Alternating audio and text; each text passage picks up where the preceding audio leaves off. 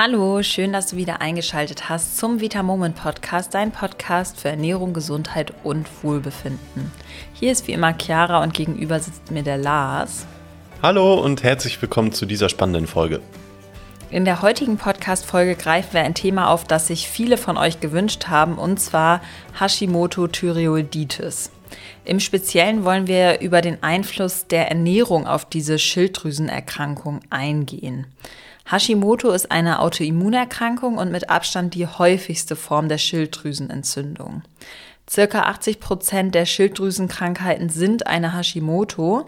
Also ich denke mal, das spricht auf jeden Fall für sich, wie weit verbreitet das unter den Schilddrüsenkrankheiten ist. Und früher oder später entsteht meistens durch die Hashimoto eine Schilddrüsenunterfunktion.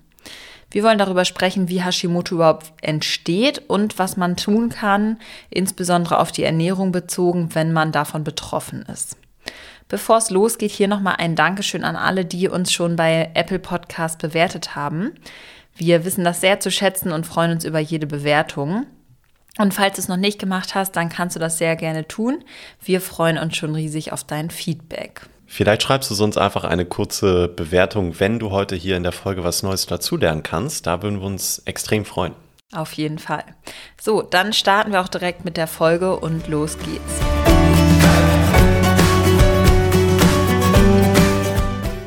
So, Lars, was ist denn überhaupt Hashimoto? Was versteht man darunter und wie kommt es zu der Krankheit? Also dazu muss man ja sagen, dass Hashimoto ein sehr komplexes Thema ist und wir hier jetzt in so einer kurzen Podcast-Folge nur so eine Art Grundgerüst legen können. Aber für nähere Infos kannst du sehr, sehr gerne mal in unseren Magazinbeiträgen zum Thema Schilddrüse nachlesen.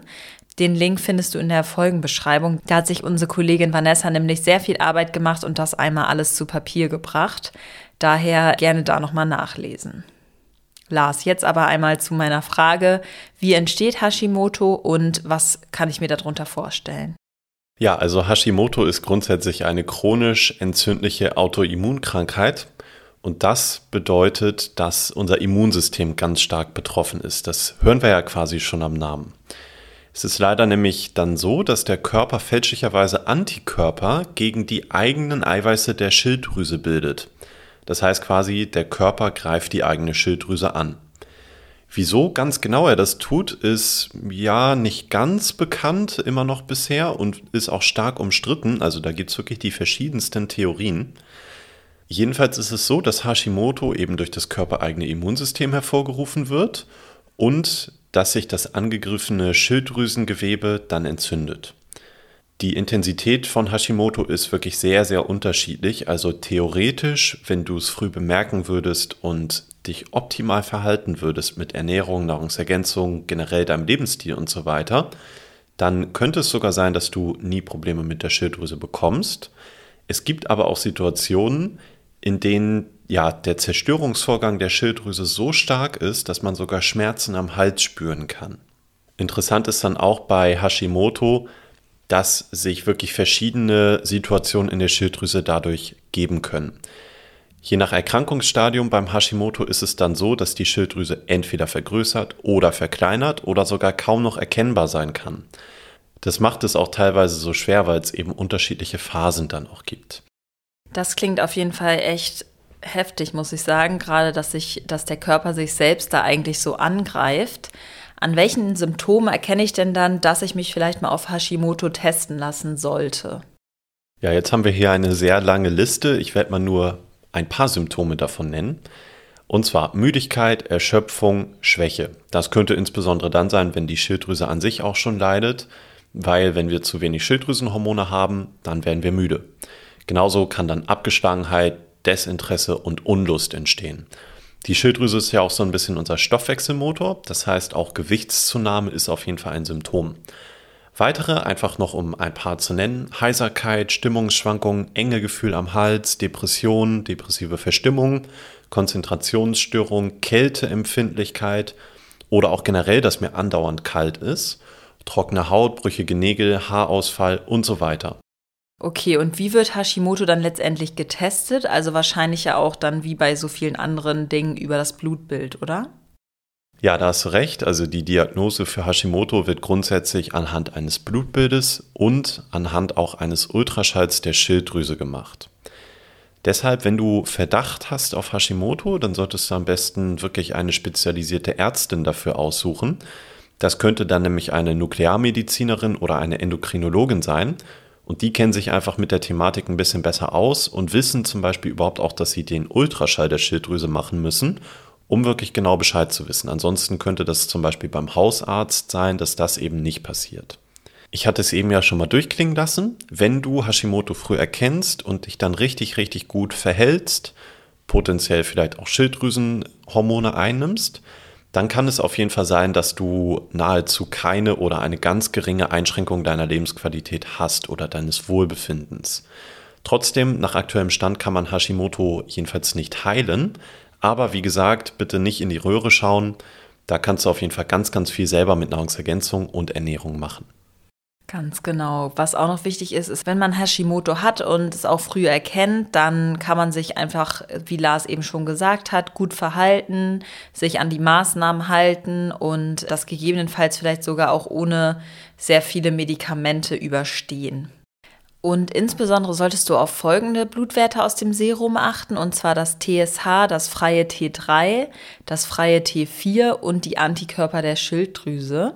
Gib dich da auf jeden Fall nicht nur mit dem TSH-Wert zufrieden. Der kann über den Tag nämlich sehr stark schwanken und dann hast du keine genaue Aussage.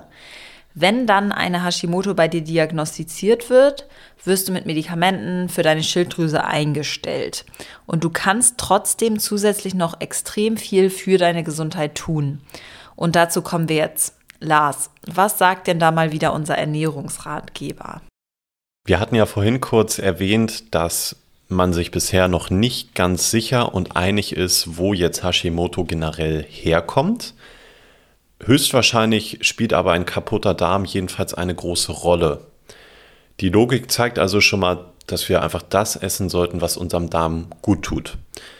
Nun ist es aber so, dass wir einfach vollkommen verschieden sind. Das heißt, es gibt auch sehr, sehr unterschiedliche Verträglichkeiten bei uns Menschen, gerade auch je nachdem, wie wir einfach leben, was wir essen, wie viel Stress wir haben und so weiter.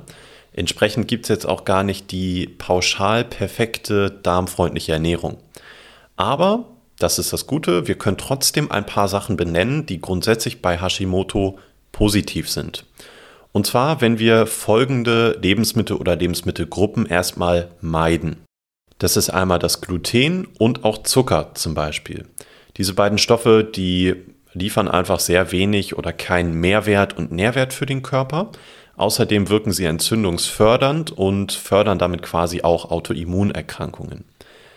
Außerdem sind häufig Sojaprodukte nicht so gut für Hashimoto. Der Grund ist hier, weil die Proteine in Soja quasi die Autoimmunreaktion gegen die Schilddrüse sogar noch fördern könnten. Zudem ist es so, dass die in Soja enthaltenen Phytoöstrogene scheinbar auch die Aktivität der Jodaufnahme in der Schilddrüse und auch den Transport von Schilddrüsenhormonen im Körper empfindlich stören können.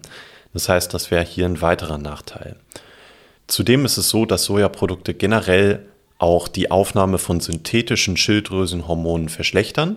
Das bedeutet, wenn ich schon eine Schilddrüsenunterfunktion zum Beispiel habe durch Hashimoto, dann wird auch hier die Wirkung zum Beispiel von Thyroxin verschlechtert. Okay, wir haben jetzt also schon Gluten, Zucker und Soja, was wir weglassen sollten.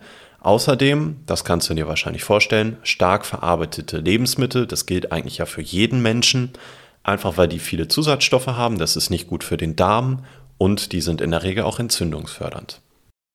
Ja, und außerdem solltest du auch Milchprodukte mal eine Zeit lang weglassen und mal schauen, ob es dir damit besser geht. Milchprotein kann nämlich schwer verdaulich sein und nicht verdautes Milchprotein kann durch den Darm dann in deinen Blutkreislauf kommen und dann auch eine Autoimmunreaktion hervorrufen. Milchprodukte können außerdem die Aufnahme von T3 stören.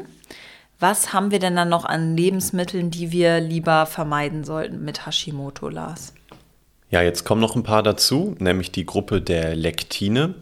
Also das sind bestimmte Stoffe in manchen Lebensmitteln und Lebensmittel, die Lektine enthalten in größerem Maße, sind zum Beispiel Hülsenfrüchte, Getreide, Cashewkerne oder Erdnüsse, denn die wirken gerade bei häufigen und äh, Verzehr in größeren Mengen eher entzündungsfördernd und sind damit wiederum schlecht auch für die, wie gesagt, chronisch entzündliche Autoimmunerkrankung Hashimoto. Dazu kommen jetzt noch Nachtschattengewächse, die häufig auch problematisch sein könnten, wie zum Beispiel Tomate, Paprika, Aubergine, Kartoffel, Pfeffer oder Chili. Ansonsten, ich glaube, auch das ist eigentlich jeder Person bewusst.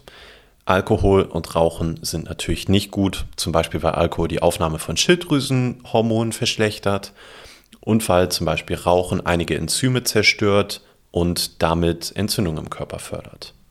Ja, ich würde sagen, das ist jetzt auf jeden Fall genug, was man meiden sollte. Auch hierzu sei gesagt, es ist nicht für jeden gleich. Jede Erkrankung ist anders und da kannst du auch auf jeden Fall mal gut rumprobieren, was dir gut tut und was nicht. Vielleicht verträgst du auch eine gewisse Menge an Hülsenfrüchten und jemand anderes vielleicht nicht, der dieselbe Krankheit hat. Also da gerne mal ein bisschen austesten. Dann kommen wir jetzt mal zu den positiven Dingen, nämlich was sind unterstützende, also gute Nahrungsmittel bei Hashimoto? Ich würde das jetzt mal richtig positiv formulieren, nämlich Hashimoto zwingt uns fast schon so ein bisschen dazu, dass wir uns wirklich gut ernähren, denn eigentlich viele ungesunde Sachen sind nicht mehr erlaubt. Gut, da waren jetzt auch ein paar Sachen, die grundsätzlich schon gesund sind, aber was grundsätzlich gute Lebensmittel sind, ist Gemüse. Gemüse ist erstmal super, super gut. Das heißt, das sollten wir wirklich zwei bis dreimal am Tag mindestens essen in den verschiedensten Variationen. Wieso? Natürlich liefert Gemüse ganz viele Vitamine, Mineralstoffe, Ballaststoffe und so weiter. Und die benötigen wir einfach ganz, ganz unbedingt generell, aber gerade bei Hashimoto. Zudem ist es auch so, dass Gemüse gut für unseren Darm ist, sofern wir natürlich das konkrete Gemüse dann auch vertragen. Und wenn wir dann unserem Darm was Gutes tun können, dann wirken wir auch hoffentlich gegen den Hashimoto gegen. Außerdem sehr wichtig ist auch hier für uns Eiweiß. Am besten auch hier drei Portionen am Tag, einfach weil Eiweiß ein wichtiger Baustein für die Bildung von Schilddrüsenhormonen ist. Und ja, das wissen wir, glaube ich, alle, generell ein lebenswichtiger Baustein, von dem viele von uns leider aktuell immer noch zu wenig essen. Gute Eiweißquellen bei Hashimoto sind dann zum Beispiel mageres, helles Fleisch wie Hähnchen oder Pute, fettarmer Käse in Maßen, Süßwasserfische, Seefische, vegane Proteinshakes oder Proteinshakes mit Milcheiweiß in Maßen. Und eine weitere Lebensmittelgruppe, die ich selber auch sehr, sehr gerne esse, das sind Beeren und zuckerarmes Obst. Wieso? Weil die einfach sehr reich an Antioxidantien und Vitaminen sind. Und damit hast du einfach den Vorteil, dass das Ganze antientzündlich in deinem Körper wirkt. Und ein weiterer Vorteil ist, dass diese Sorten dann sogar deinen Blutzuckerspiegel relativ stabil halten. Ja, und außerdem super toll ist Kokosöl denn die darin enthaltenen mittelkettigen Fettsäuren wirken nicht nur entzündungshemmend, sondern unterstützen auch den Heilungsprozess von Geweben, fördern deinen Energiestoffwechsel, die Darmgesundheit und Entgiftungsprozesse deiner Leber. Und du kannst es zum einen äußerlich anwenden und beispielsweise auf schmerzende Stellen reiben oder auch deine Haare über Nacht als Kur quasi das da reingeben und einwirken lassen. Was sind denn empfehlenswerte Nahrungsergänzungen bei Hashimoto, die wir meist über die Nahrung nicht so ganz ausreichend aufnehmen können? Lars, magst du da mal was zu sagen? Ich hoffe natürlich, dass alle, die von Hashimoto betroffen sind, die jetzt schon kennen. Ansonsten ist natürlich auch schön, wenn wir da noch ein paar Infos geben können. Und zwar ist sehr, sehr wichtig für unsere Schilddrüse generell, egal ob ich nur eine Unterfunktion habe oder Hashimoto mit Unterfunktion, der Nährstoff Selen. Selen ist nämlich maßgeblich an der Umwandlung von unseren Schilddrüsenhormonen beteiligt. Es ist so, dass quasi im Körper vereinfacht gesagt T4 gebildet wird. Das soll dann aber in T3 umgewandelt werden, weil T3 quasi das aktive Hormon ist. Und Selen ist eben sehr, sehr wichtig für diese Umwandlung von T4 in T3. Aus unserer Erfahrung ist es tatsächlich auch so, wir bekommen natürlich auch immer mal Blutwerte zugeschickt, auch wenn wir da jetzt ärztlich natürlich nichts zu sagen können. Aber tatsächlich ist es häufig so, dass der T3-Wert zu niedrig ist, der T4-Wert ist aber ganz gut. Und dann liegt der Verdacht nahe, dass zu wenig Selen im Körper vorhanden ist, was dazu führt, dass einfach vom T4 zu wenig in T3 umgewandelt wird. Außerdem ist es so, dass Selen die Verwertbarkeit von Jod fördert und auch entzündungsmildernd im Körper und auf die Schilddrüse wirkt, was natürlich auch sehr, sehr gut ist. Unsere Standardempfehlung für Selen wären dann in der Regel 100 Mikrogramm morgens. Selen ist insbesondere hier in Europa für Vegetarier und Veganer tatsächlich sehr schwer zu erreichen. Der Hintergrund ist, dass das Tierfutter mit Selen meistens angereichert wird, aber sozusagen die Pflanzen an sich nicht. Das heißt, wer nur die Pflanzen isst, der bekommt leider meistens zu wenig Selen. Trotzdem gibt es natürlich einige pflanzliche Quellen, die dann doch eben reich an Selen sind, aber da kommen wir gleich dazu, wieso das vielleicht damit auch nicht so einfach ist. Sehr selenhaltig sind nämlich grundsätzlich Paranüsse, Kokosnuss und manche Kohlsorten. Bei Paranüssen ist es tatsächlich so, dass die sehr, sehr, eine sehr, sehr hohe Kaloriendichte haben und dass man nie so genau weiß, wie viel denn jetzt tatsächlich an Selen in dieser Paranuss ist, weil das total abhängig von dem Anbaugebiet ist. Das heißt, in Anbaugebiet X wird alleine durch eine Nuss schon dein Tagesbedarf gedeckt, aber du isst beispielsweise sechs und in dem anderen Anbaugebiet würden diese sechs Nüsse nicht mal ausreichen, um deinen Tagesbedarf zu decken. Da kann es dann natürlich deutlich sinnvoller sein, einfach auf einen hochwertigen Selenkomplex zurückzugreifen. Und den Link zu unserem Selenkomplex packe ich dir auf jeden Fall in die Folgenbeschreibung. Kannst du einfach mal reinschauen, ob dir die Werte zusagen und im Zweifel einfach mal ausprobieren. Dann kommen wir zum nächsten wichtigen Nährstoff und zwar Jod. Lars, wofür benötigen wir denn Jod? Ja, noch einmal zu deinem Punkt gerade, Chiara. Mir ist es ganz wichtig, das nochmal zu betonen. Wir würden natürlich niemals sagen, dass Nahrungsergänzung besser ist, als wenn wir einen Nährstoff über die Ernährung aufnehmen können.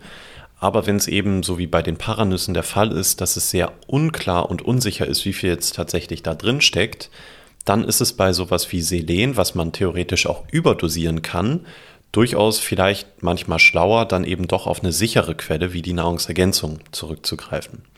Jetzt wollte ich auf das Jod zu sprechen kommen.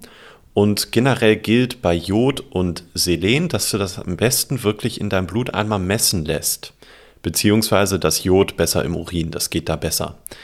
Und hier ist es nämlich sehr unterschiedlich, einfach wie die Werte sind und teilweise solltest du dann auch unterschiedlich reagieren. Das nur einmal vorweg.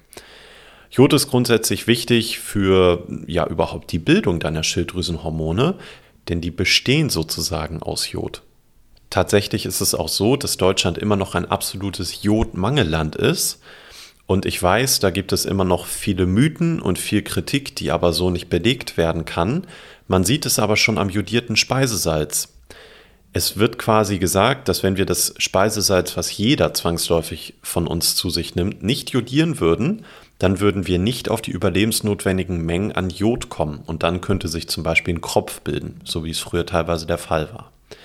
Die Standardempfehlung beim Jod liegt so zwischen 150 und 200 Mikrogramm am Tag. Es gibt aber auch Ernährungsgesellschaften weltweit, die deutlich, deutlich mehr empfehlen. Denn diese 150 bis 200 Mikrogramm am Tag, die wir standardmäßig in Deutschland empfehlen und empfehlen dürfen, die sind quasi das, was überhaupt nur notwendig ist, um die Schilddrüse zu versorgen. Allerdings ist es aber so, dass Jod vom gesamten Körper bzw. jeder einzelnen Zelle im Körper benötigt wird. Ganz wichtig bei Jod ist auch, dass es in Kombination mit Vitamin D und Selen eingenommen werden muss. Das heißt, du musst ausreichend mit Vitamin D und Selen versorgt sein, um das Jod richtig aufzunehmen und dass es seine positive Wirkung entfaltet. Auch Vitamin D ist, wie ihr euch dann sicher denken könnt, essentiell bei Hashimoto, denn Vitamin D hat zum einen einen positiven Einfluss auf Autoimmunerkrankungen wirkt antientzündlich und reguliert das Immunsystem. Und wir haben ja jetzt schon gelernt, wie wichtig ein starkes Immunsystem gerade auch bei einer Hashimoto ist. Und da haben wir ja auch schon mal in einer Folge drüber gesprochen, der empfohlene Vitamin D-Spiegel im Blutserum liegt so zwischen 40 und 80 Nanogramm pro Milliliter. Also lass deinen Spiegel wirklich gerne mal testen und hör auch unbedingt in unsere Podcast-Folge zu dem Thema Vitamin D rein denn da kursieren auch tatsächlich noch sehr, sehr viele Mythen drüber. Das waren jetzt erstmal die drei wichtigsten Nährstoffe. Ich sag mal so, wie bei jeder anderen Krankheit oder auch wenn du normal, sage ich mal, keine großen Beschwerden hast, solltest du immer auf eine Versorgung mit bestimmten Nährstoffen achten, wie beispielsweise Omega-3, Eisen, Zink und auch Magnesium sind so die Grundvoraussetzungen, dass es deinem Körper und dir gut geht. Ja, das finde ich nochmal einen sehr, sehr guten Punkt, denn an alle, die von Hashimoto betroffen sind, Natürlich können wir jetzt hier im Podcast nur generelle Tipps geben.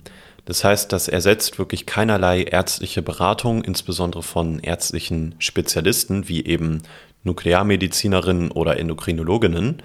Also bitte unbedingt die Tipps auch mit deinem Arzt oder deiner Ärztin besprechen und such dir da am besten wirklich auch jemanden, der, ja, ich sag mal, aufgeschlossen ist, auch für Nahrungsergänzung. Das kann aus unserer Erfahrung einfach extrem viel helfen, aber es sollte eben auch je nach Stadium des Hashimoto dann besprochen werden. Genau, was sonst noch sehr wichtig ist, kannst du dir vielleicht auch schon mit logischem Menschenverstand vorstellen, das ist generell Bewegung und Sport. Da bei Hashimoto ja grundsätzlich das Immunsystem betroffen ist, nochmal kurz zur Erklärung, das Immunsystem reagiert ja quasi über und greift die Schilddrüse an. Deshalb solltest du ein ausgeglichenes Programm aus Sport, Bewegung und Entspannung für dich selbst schaffen. Bewegung und Sport ist natürlich auch bei Hashimoto ganz, ganz wichtig für uns. Wichtig ist aber eben, dass wir uns nicht unnötig in Stress versetzen und uns vielleicht auch noch mit diesem Sport überfordern. Also da bitte wirklich auf den Körper hören, denn der sagt uns eigentlich immer sehr gut und sehr deutlich, wenn etwas vielleicht auch zu viel ist.